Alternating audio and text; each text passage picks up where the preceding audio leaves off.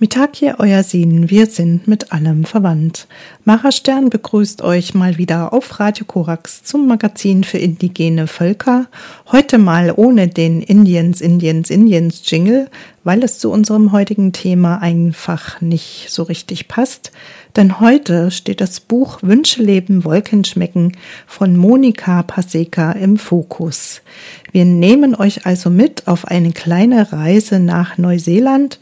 Hier ein Song des Maori-Künstlers Horomona Horo, der traditionelle Musikinstrumente spielt.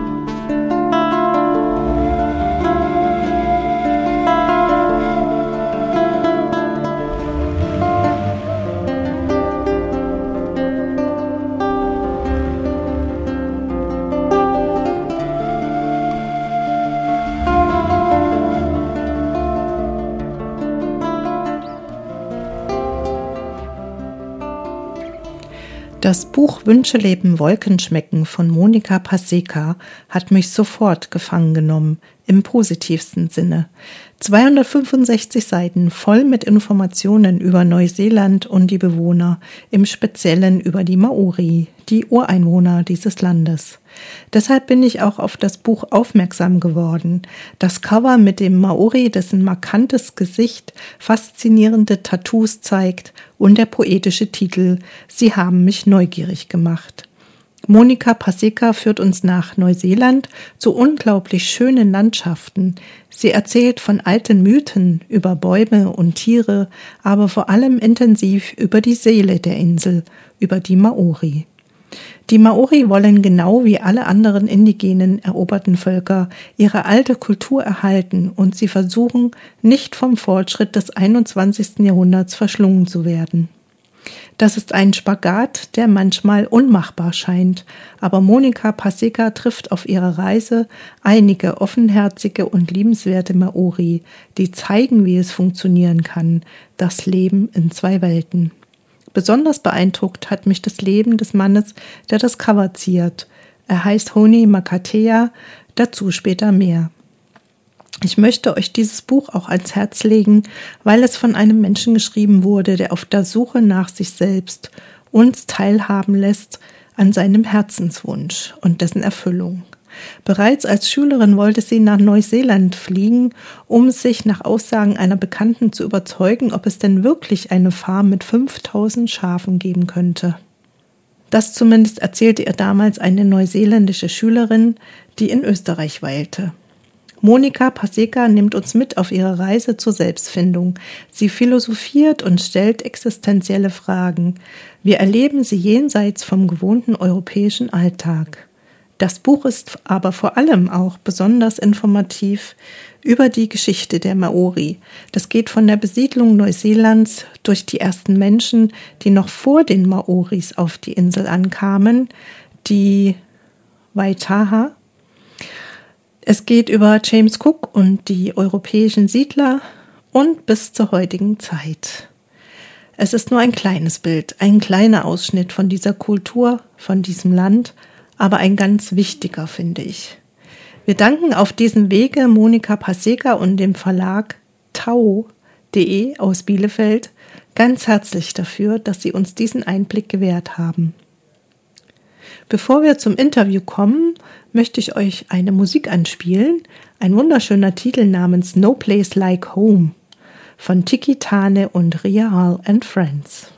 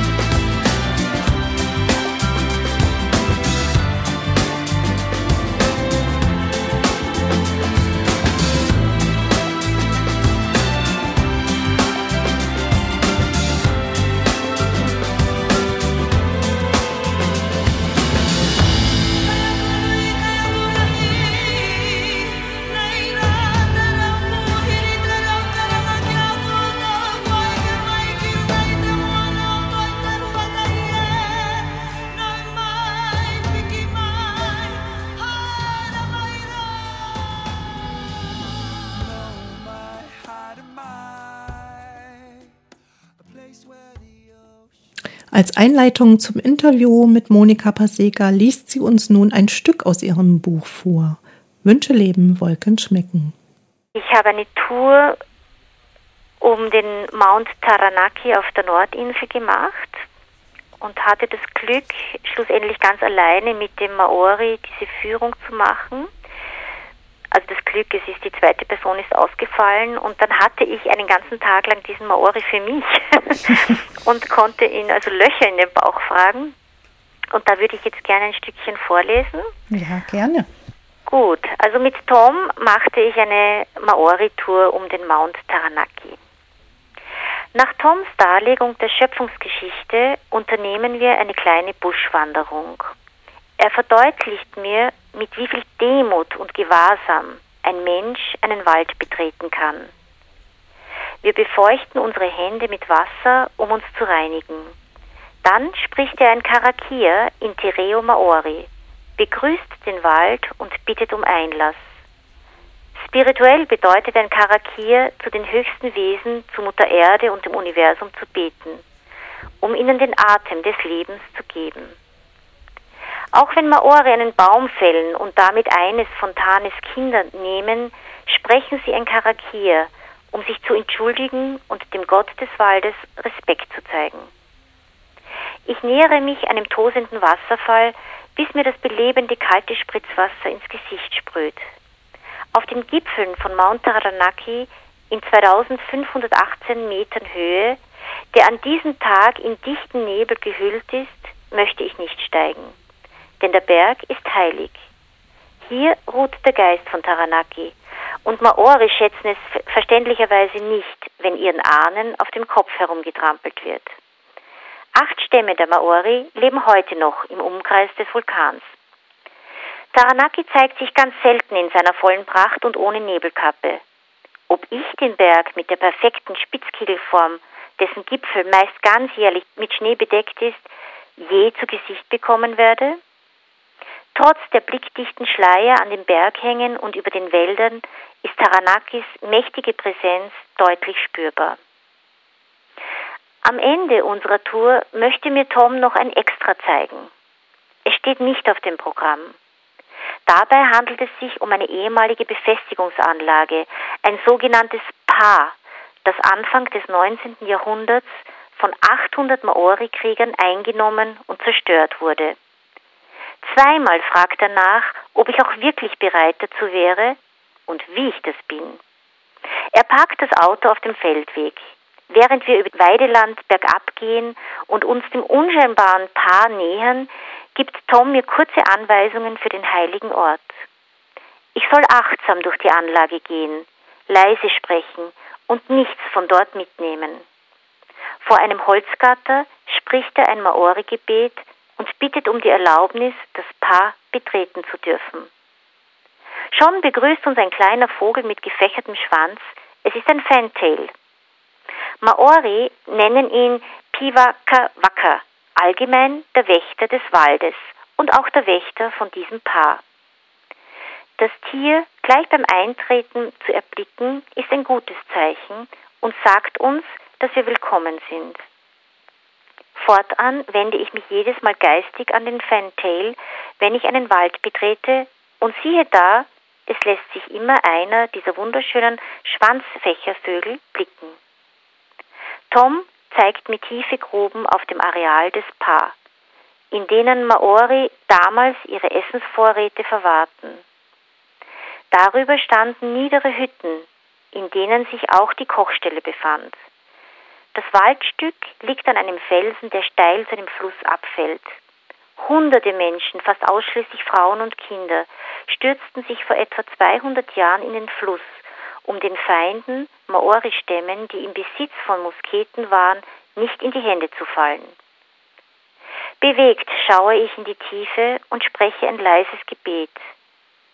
Als wir die heilige Stätte verlassen wollen, bemerkt Tom, dass er sein Trinkwasser im Auto vergessen hat.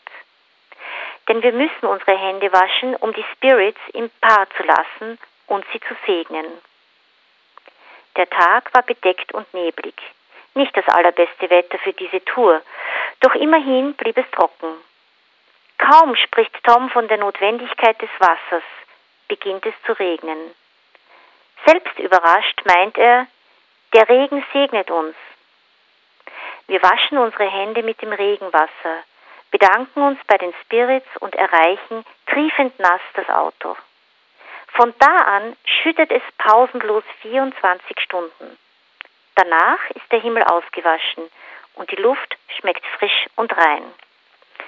Es ist der Tag meiner Abfahrt von New Plymouth und schnell werfe ich einen flüchtigen Blick zurück in Richtung des heiligen Berges. Mount Taranaki zeigt sich in seiner majestätischen Würde und Vollkommenheit. Einzig ein Hauch von Nebel kleidet seine Spitze. Danke für die kleine Lesung aus dem Buch Wünscheleben Wolken schmecken an Monika Paseka. Ich wollte bei ihr gleich nochmal nachhaken, was das Händewaschen betrifft. Man wäscht die Hände. Ja weil man, also bevor man das betritt, die heilige Stätte, ja. damit man keinen Schmutz oder nichts, was stört, reinbringt, ja? Ja, auch, dass nichts anhaftet an uns, dass also nichts aus dieser Welt, also von den Ahnen praktisch jetzt an uns hängen bleibt. Nichts Negatives oder in der Richtung ist es gedacht. Also es ist eine Handlung, eine respektvolle Handlung den Ahnen gegenüber und das sind so heilige Plätze, dass man eben alles dort lassen muss, was man jetzt an Staub und an, an, ja, an Schmutz vielleicht aufgenommen hat. Mhm. Und dieses Reinwaschen äh, ist wichtig, wenn man die heilige Stätte wieder verlässt. Und normalerweise macht man das auch, also ich habe es oft erlebt, dass äh, wir uns bevor wir auf eine heilige Stätte gegangen sind, zum Beispiel auch zu diesem äh, Kreuzhaus von Temiringa, Tekakara, ähm, da haben wir auch vorher uns in einem Fluss, in einem kleinen Bach, haben wir uns die Hände gewaschen, uns gesäubert, sodass wir auch nichts von der Außenwelt in diesen, in diese heilige Stätte bringen. Mhm. Also dass wir wirklich rein, nicht nur äußerlich, sondern auch reinen Herzens sollte man dann durch diese Handlung, durch diesen Akt des Waschens sollte man sich auch geistig und innerlich reinigen.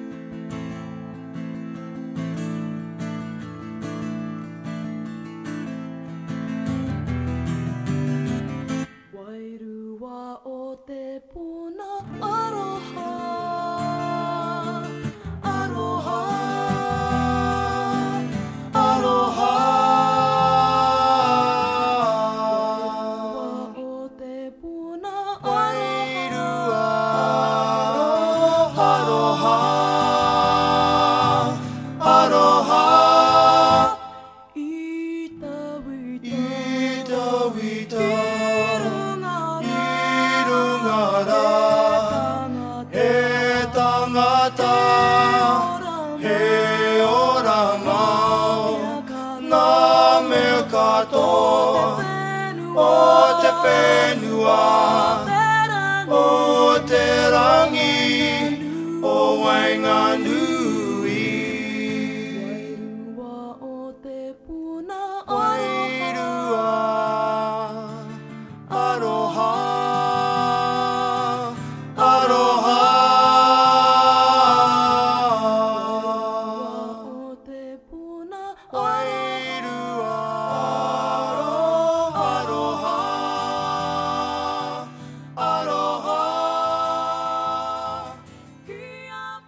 Motto Wünsche leben, Wolken schmecken kann man ja als Lebensmotto sehen. Ähm, das möchten Sie mit dem Leser auch teilen. Ist das so etwas, was Sie jetzt leben wollen oder was Sie seit der Neuseelandreise gelebt haben? Ja, also ganz sicher. Äh, ich habe mit dem ersten Schritt, die erste Reise überhaupt anzutreten, habe ich mir ja einen Herzenswunsch erfüllt. Und daraus hat sich dann dieses neue Lebensmotto wörtlich entwickelt. Mhm. Ja? Mir wurde sehr bewusst, dass das Leben keine Generalprobe ist. Ich lebe jetzt und hier und das ist ein Geschenk. Und ja, daher möchte ich halt aufmerksam sein. Ich möchte äh, mich nicht gegen das Leben stemmen. Ich möchte es annehmen, ich möchte im Fluss kommen, ich möchte Vertrauen lernen. Und das habe ich ihm auf meinen Reisen erfahren dürfen und auch die Schönheit in dieser Welt wahrzunehmen. Das ist eine ganz bewusste Haltung. Und ich kann in allen irdischen Kreationen auch einen göttlichen Funken, ein Leben, eine Energie, was auch immer, wahrnehmen und ehren. Und das kann ich sehr gut, wenn ich im Hier und Jetzt bin. Mhm. Wenn ich einfach achtsam und äh, aufmerksam hier bin. Das durfte ich eben in Neuseeland erleben, auf diesen Reisen. Ich habe meinen Herzenswunsch gelebt, es sind neue Türen aufgegangen und ich denke, wir müssen unsere Träume leben, um das Leben einfach wieder zu spüren, unsere Lebensspur auch wieder zu entdecken. Ähm, für mich war auch nach der ersten Reise das Sein viel wichtiger geworden als das Haben. Also mhm. ich, ich konnte mich dann viel leichter von materiellen Dingen lösen und habe auch diesen inneren Frieden und die Liebe kennengelernt, die mein Herz beruhigt haben. Und erst als ich mir dieses Selbstfrieden, mit mir Frieden geschlossen habe, äh, habe ich, glaube ich, begonnen, mehr vom Leben zu verstehen. Mhm. Und ich glaube, das kennen wir doch alle. Wenn wir keinen inneren Konflikt mit uns herumschleppen, dann haben wir einen besseren Überblick, eine bessere Sicht auf die Dinge um uns herum, mehr Klarheit. Und dann haben wir auch die Kraft, mit der, also die Kraft, mit, äh, die wir mit anderen teilen und genießen können, wie Hilfsbereitschaft, Nächstenliebe, glückliches Zusammensein, ein Miteinander. Ähm, ja. Ja, wunderbar. Das ist ja auch genau das, ähm, weswegen es auch die Sendung gibt, also einmal zu vermitteln, ähm, wie es den indigenen Völkern generell geht. Also viele Informationen findet mhm. man ja in den normalen Medien nicht. Ja. Und auf der anderen Seite aber auch zu zeigen, dass wir Menschen, das bezeichnet auch Mitaki Oyasin, wir sind mit allem verwandt, dass ja. wir alle in einem Boot sitzen und dass wir alle dieselben äh, Wünsche und äh, Bedürfnisse, Bedürfnisse haben, haben mhm. genau. Also, mhm. dass wir miteinander verwandt sind und eigentlich gut miteinander leben könnten. Richtig. Wenn richtig. wir uns dessen bewusst sind. Ne? Ja. Also, wie gesagt, das ist auch so eine Erkenntnis gewesen, äh, dass alles ist Energie, alles ist mit allem verbunden. Äh, das heißt auch, dass dass wir sind eben alle eins und wie Sie sagen, wir sitzen alle im selben Boot, wir sind alle gleich geboren, wir sind alle vom selben Ursprung, ja. Mhm. Ähm, und das Boot ist diese Welt. Und weil wir alle ein Teil dieser Welt sind, hat auch alles Positive und alles Negative. Und da meine ich jetzt unsere Worte, unser Handeln, unser Tun, unsere Gedanken. All das hat eine Auswirkung auf diese Welt. Äh, und ich sage halt dann jetzt immer wieder auch zu Freunden, ja, wir sind alle eins, auch wenn jeder einzelne von uns einzigartig ist. Mhm. Trotzdem sind wir sind eins. Und das ist mir auch sehr bewusst geworden, wenn man andere Kulturen kennenlernt, andere Völker kennenlernt, andere Menschen kennenlernt. Ähm, ja, und dann fragt man sich, es könnte alles so schön sein und einfach sein. Mhm. Ja, wenn das Wörtchen wenn nicht wäre. Leider, ja. ja. Karanga, karanga, karanga, karanga, karanga te aroa e, enga iwi o te motu e. Haere mara, haere mara, haere mara, i aku mahi e. Tuku ara ngā kupenga, kia haere ana i waho e. Toia mai, toia mai, kumea mai, a taua mahi e. Kauri au hi, ka titiro, kauri au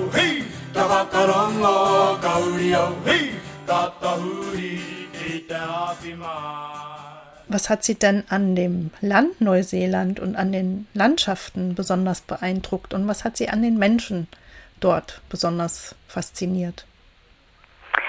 Ja, das Land.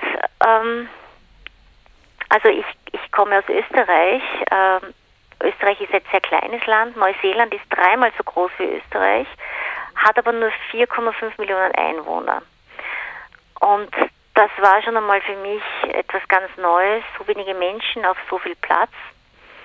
Äh, die Landschaft es war alles so unberührt. Unberührte Natur, Regenwald, vom Regenwald bis zum Gletscher. Es gibt heiße Quellen, Vulkane, endlose Strände. Und es ist teils diese Urwüchsigkeit gewesen, die Einsamkeit, die Stille. Ja, ich möchte fast sagen, diese Jungfräulichkeit eines Waldes. Ich, ich bin noch nie in einen Wald gegangen, der so ja, die Lianen hängen von den Bäumen, es riecht modrig, feucht, der Boden ist weich und saftig und frisch und äh, ja, es ist so, so ja, so ein Archai es hat so etwas Archaisches, eben so etwas ganz, ganz, ganz Ursprüngliches. Mhm. Und es wächst so vor sich hin, ohne dass man das Gefühl hat, dass da irgendwer eingreift. Es gibt auch in den Gegenden, an den schönsten Plätzen Neuseelands, gibt es keine Hotels. Das hat mich auch so begeistert. Ähm, auch die beschauliche Tierwelt. Es gibt keine giftigen Tiere in Neuseeland. Und was auch wunderbar ist, egal wo ich mich in diesem Land aufhalte, es dauert nie länger als eine Stunde und ich bin am Meer. Mhm. Und jetzt komme ich auch dann gleich zu den Menschen, weil da hat mich auch sehr beeindruckt, dass sie so gelassen sind und eine gewisse Ruhe ausstrahlen. Und ich habe mir immer gedacht, okay, kein Wunder, wenige Menschen, großes Land, man, man kommt sich nicht so leicht in die Quere, da können alle leicht friedlich sein und gelassen und in Ruhe. Und dann haben mich natürlich auch diese gewaltigen Ozeane, die die Inseln umschließen, äh, von diesen Ozeanen geht eine derartige Energie aus, die ist so machtvoll.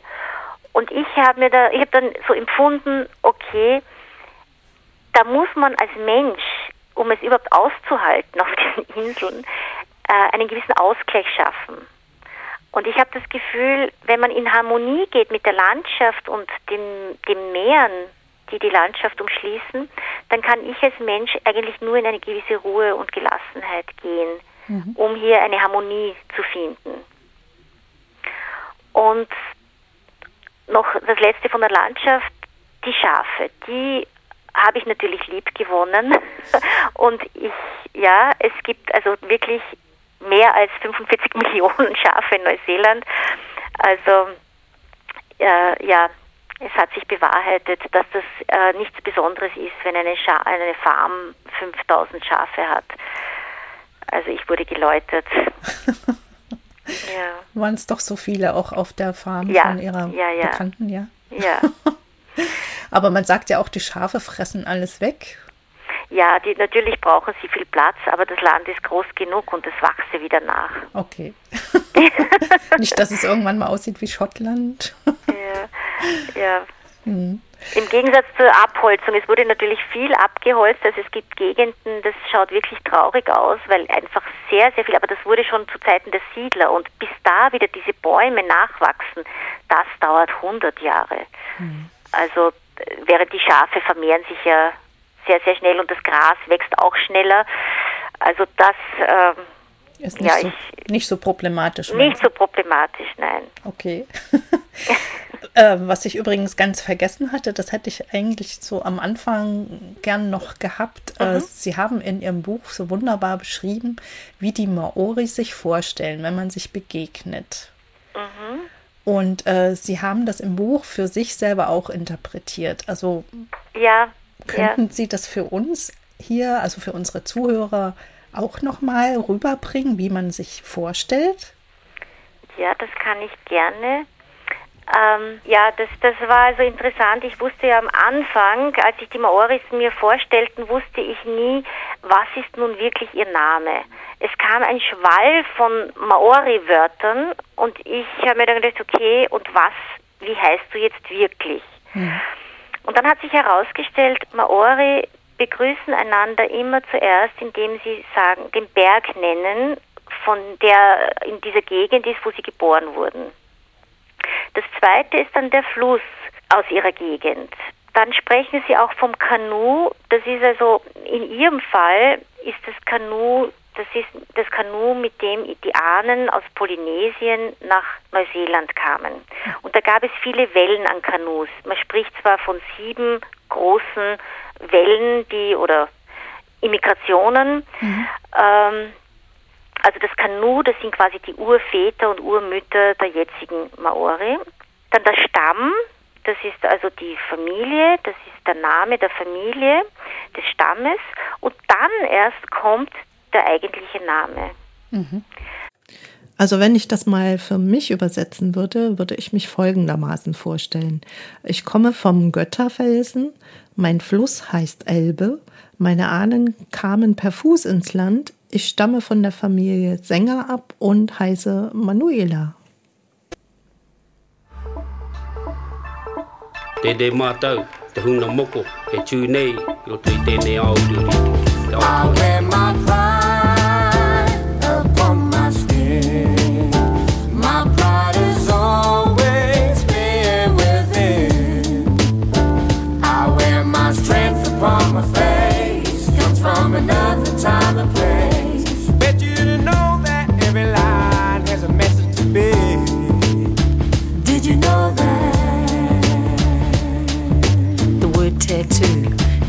the marking of patterns by inserting coloured dyes under a smooth skin.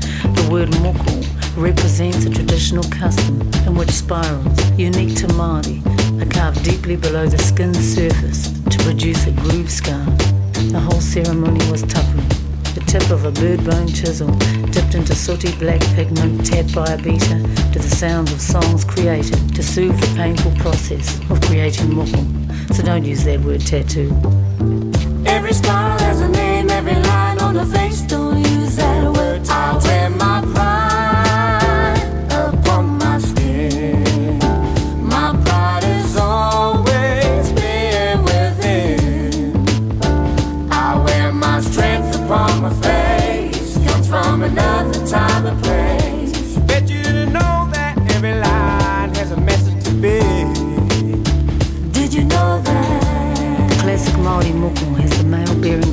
spirals on both cheeks, both sides of the nose. Lines spread from between the eyes to the temple, the nose to the chin. Over 19 names have been identified for different parts of the pattern. Women receive kowai or chinmoku. Some copy their mothers, or grandmothers. Sie haben zu den Maori, zu den Menschen, die vor den Europäern auf der Insel Neuseeland lebten, einen sehr guten Kontakt bekommen und haben viel über das Leben der Maori erfahren. Äh, wie sehen Sie insgesamt die Situation der Maori in Neuseeland? Äh, das Volk hat ja trotz der Einschnitte durch die Europäer überlebt, aber konnten Sie denn genügend kulturelle Werte retten? Mhm. Was haben Sie für einen Eindruck? Ja, also mein Eindruck ist, man hat dem Volk, wie so vielen indigenen Völkern, wahnsinnig viel genommen. Man hat sie ausgebeutet, missbraucht, vergewaltigt, ihnen ein Leben aufgezwungen, das sie ja ursprünglich überhaupt nicht leben wollten, das nicht ihr eigenes war. Mein Eindruck war nun, dass es von Seiten der Regierung Bemühungen einer Wiedergutmachung gibt. Man hat ihnen ja nicht nur das Land weggenommen, man hat ihnen auch die Sprache, das Te Reo Maori verboten. Man hat viele Kulturschätze auf Schiffen weggeschafft, nach Europa oder sonst wohin. Ähm, die Maori waren ja Ende des 19. Jahrhunderts, dachte man, dass sie aussterben würden. Mhm. Und so gesehen, es hat zwar lange gebraucht, aber seit 1970 zum Beispiel erlebt die Sprache der Maori eine Renaissance. Äh, da wurden Sprachnester, nennt man das, eingerichtet. Das heißt, dass Kinder im Kindergartenalter, also zwischen drei und sechs, diese Sprachnester besuchen und die Maori-Sprache von den Ältesten, die sie noch sprechen können, gelehrt werden. Und das hat dann auch zur Folge, dass die Eltern dieser Kinder, die nie in ihrem Leben Maori gesprochen haben, auch wieder diese Sprache erlernen. Also das ist, die Sprache ist einfach die Brücke zu, zu, zu, Kulturen und in dem Fall, also da ist seit 1970 sehr viel geschehen. Dann wurde zum Beispiel in den 80er Jahren, also ich glaube 1975 war das, äh, das Waitangi-Tribunal eingerichtet. Da können, das ist eine Instanz, wo Maori ihre Rechtsansprüche anmelden können. Und da gab es auch in 2008, das war nämlich das Jahr, wo ich das erste Mal dort war, gab es einen großen Erfolg für die Maori, weil sie in einem Kollektiv von sieben Maori-Stämmen wurde ihnen wirklich äh, Wald und der Erlös daraus zugesprochen. Eine Größe von 180.000 Hektar. Also sie haben Reparationszahlungen bekommen. Mhm. Und was spannend ist oder was so typisch ist, diesem Erfolg äh, sind 20 Jahre Debatten vorangegangen. Also es hat sehr lang gebraucht, aber sie waren hartnäckig, sie waren geduldig ähm, und sie haben das doch erreicht, dass sie jetzt ein Waldgebiet zurückbekommen haben. Ähm, es gibt auch seit circa dem Jahr 2000 muss die Sprache unterrichtet werden. Mhm.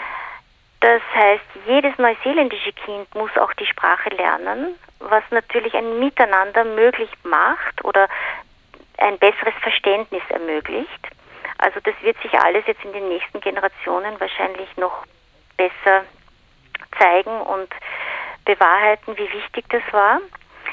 Äh, was ich auch erlebt habe, dass alte Musikinstrumente wieder gebaut werden, wieder gespielt werden und sich auch für Heilzwecke verwendet werden, im Alltag eingesetzt werden. Und das Spannende auch hier ist, dass sich jetzt die ältere Generation durch diese Musik, dies, erinnern sie sich wieder an Dinge, an Wissen, an, an andere Lieder, an Begebenheiten, die in den Liedern, ja in den alten Liedern immer verpackt waren. Und da also auch wieder sehr, sehr vieles hergestellt werden kann, was schon verloren geglaubt war. Mhm. Auch der Kappa Hacker zum Beispiel, der Kriegstanz, ehemalige Kriegstanz, heute ein Kulttanz, äh, ist mittlerweile ein Aushängeschild für Neuseeland geworden und wird auch bei Rugby-Spielen, Sportveranstaltungen, bei Firmenveranstaltungen und auch bei der Fluglinie Air New Zealand wird dieser Tanz im, im Kulturprogramm ist, also ist er aufgenommen. Das heißt, das ist ein, ein Muss, dieser Tanz gehört dazu. Also auch die Weißen, die Pakehas, wie auch die Maori sehen diesen Kappa Haka als Nationaltanz praktisch. Ähm, es wurde auch, Te Reo Maori wurde auch zur Amtssprache erklärt. Das war auch Ende der 80er Jahre.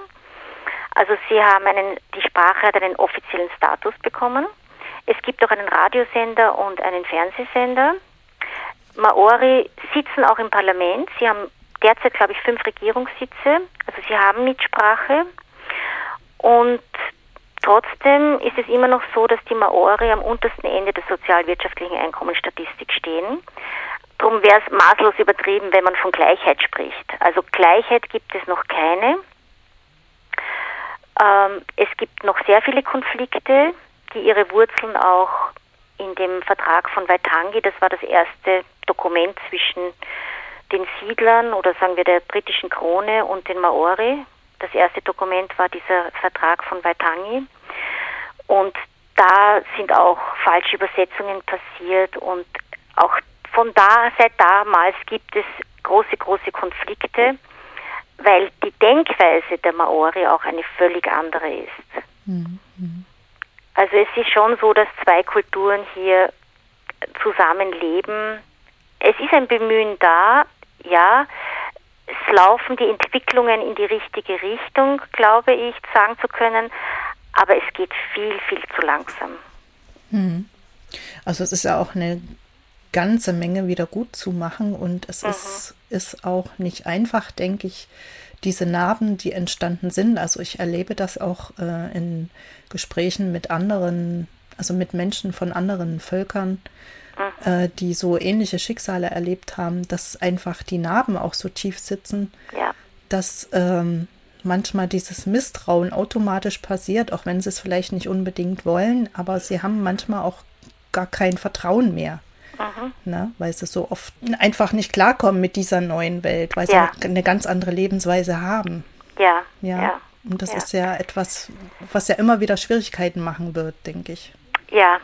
Und ich, ich glaube halt, es, es wird noch ein paar Generationen brauchen, bis eben auch dieses Misstrauen ausgemerzt ist, weil eben wirklich sehr, sehr viel Schlimmes passiert ist und das auch von Generation zu Generation natürlich weitergetragen wird, diese negativen Erfahrungen. Und äh, ich kann mir nur vorstellen, dass wenn jetzt die Sprache vielleicht doch einen den Status hat, dass sie auch wirklich viel gesprochen wird, äh, auch der Selbstwert dadurch der Maori steigt, dass dann auch vielleicht ein Platz des Vergebens möglich ist oder dass ja, dass man doch näher sich annähert und und die Vergangenheit Vergangenheit sein lässt.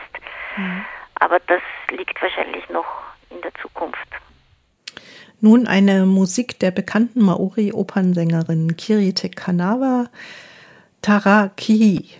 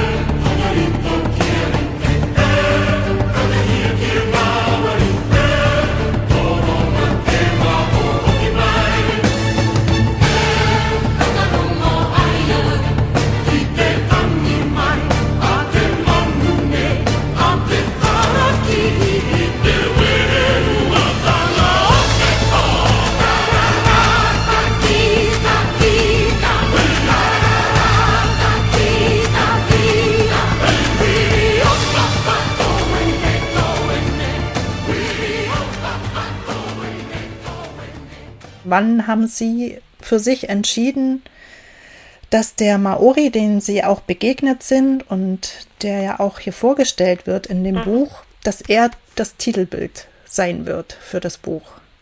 Mhm. Ja, also das Titelbild, das ist Honi Makatea, ein lieber Freund von mir, der zwischenzeitlich verstorben ist. Er ist an Leukämie gestorben und hatte auch nicht die Mittel, da jetzt großartige Therapien zu machen. Ähm, warum ich ihn, also er weiß es nicht, beziehungsweise er weiß es natürlich, in der spirituellen Welt weiß er das, dass sein sein Bild am Titelbild ist. Die Geschichte ist die, ich hatte ein wunderbares Foto von ihm und mir. Ähm, das äh, war sehr, sehr gut. Das habe ich also auf meiner zweiten Reise eben aufgenommen. Ich habe mir ein ganzes Kapitel gewidmet. Also ich hatte dieses Foto und dann besuchte ich ihn 2013 und erfuhr, dass er krank war.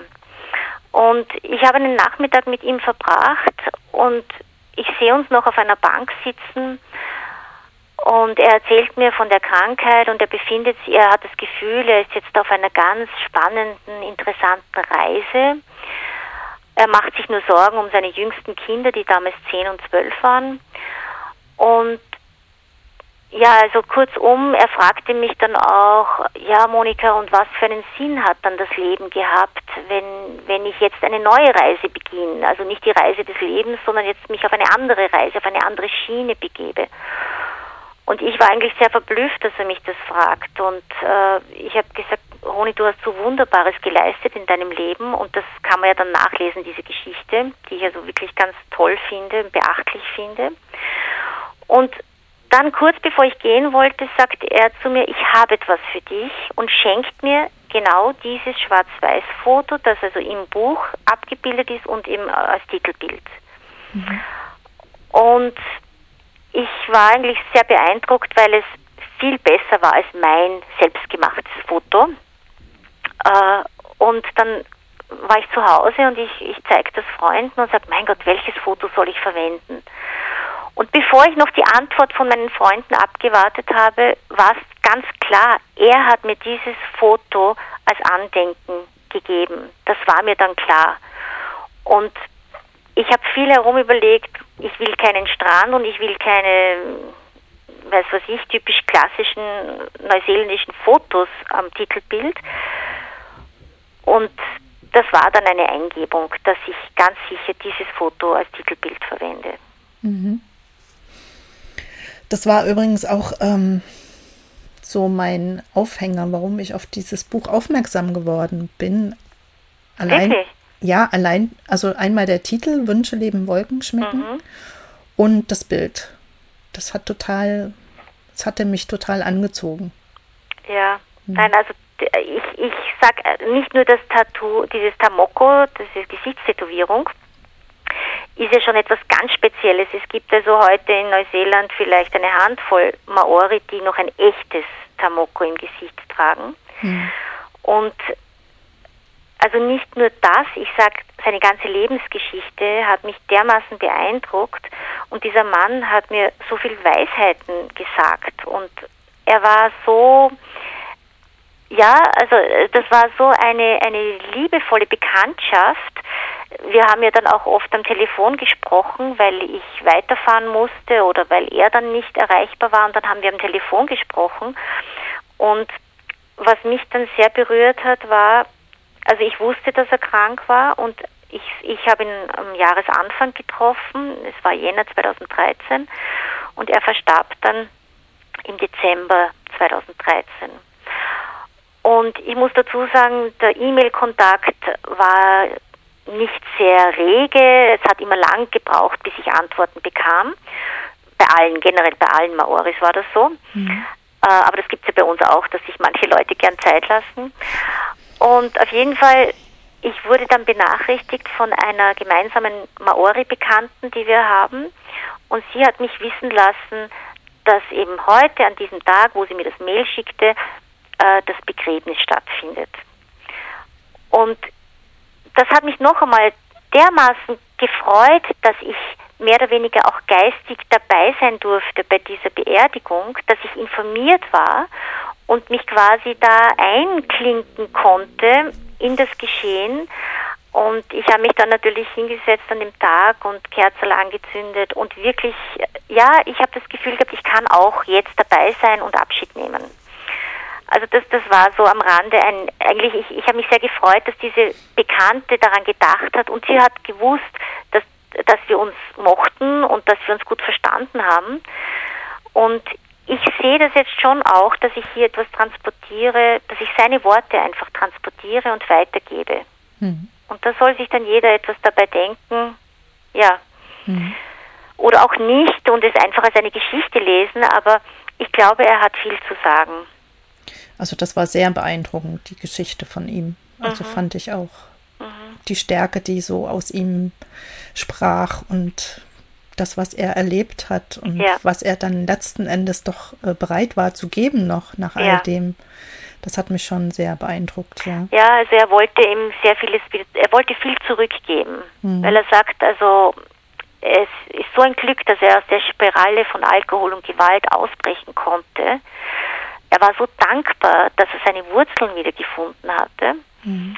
Und er hat das wirklich mit so einer Hingabe und Überzeugung gelebt. Er war so echt, er war so richtig zum Angreifen echt. Und ich habe es auch so mutig gefunden, diese Schritte zu setzen und, und auch dieser Kraftaufwand, den er betrieben hat, um dorthin zu kommen, wo er schlussendlich war. Also ja, das, das ist wirklich, äh, das war eine sehr beeindruckende und eine sehr erfüllende Begegnung. Mhm. Also auch wenn man so in die Augen schaut, ne? wenn man das ja. Bild sieht. Also natürlich äh, zieht auch das ähm, Gesichts, die Gesichtstätowierung an, aber mhm. das sind so die Augen, die Richtig. so vorwiegend ja. einen ansprechen. Also mhm. so geht es mir immer. Mhm. Ja. Allerherzlichsten Dank für dieses wundervolle Gespräch an Monika Paseka und an den Tao Verlag in Bielefeld. Monika Paseka erzählte mir noch etwas, was ich auch von anderen Kulturen kenne. Auch die Maori sagen, wenn du weißt, woher du kommst, dann weißt du, wohin du gehst. Also der Blick zurück ist gleichzeitig der Blick nach vorn in jeder eigenen Geschichte. Das kann helfen, seinen Weg hier auf Erden zu finden. Im Hintergrund hört ihr schon die abschließende Musik für heute, ein herrliches Liebeslied zum Dahinschmelzen von zwei wundervollen Maori-Künstlern mit fantastischen Stimmen, Macy Rika und Rob Rua. Sie singen über eine Liebe, die immer weiter wächst, alle Stromschnellen durchquert und auch Flauten übersteht und sich irgendwann in den Ozean ergießt, in das Große, was uns vereint. Damit wünsche ich euch eine gute Zeit und vergesst nicht Mitaki euer Sinn. Wir sind mit allem verwandt. Tschüss, sagt Mara Stern.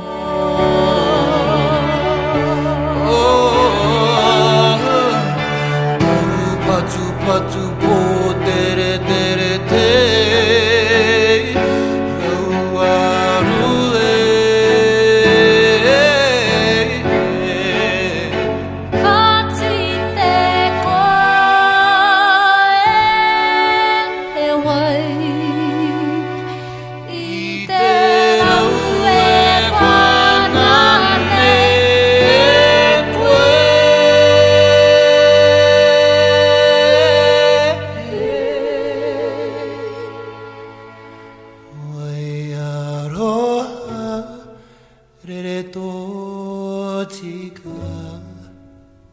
Rere tsika kite moana Waio ngā piko tanga kia aio Te rere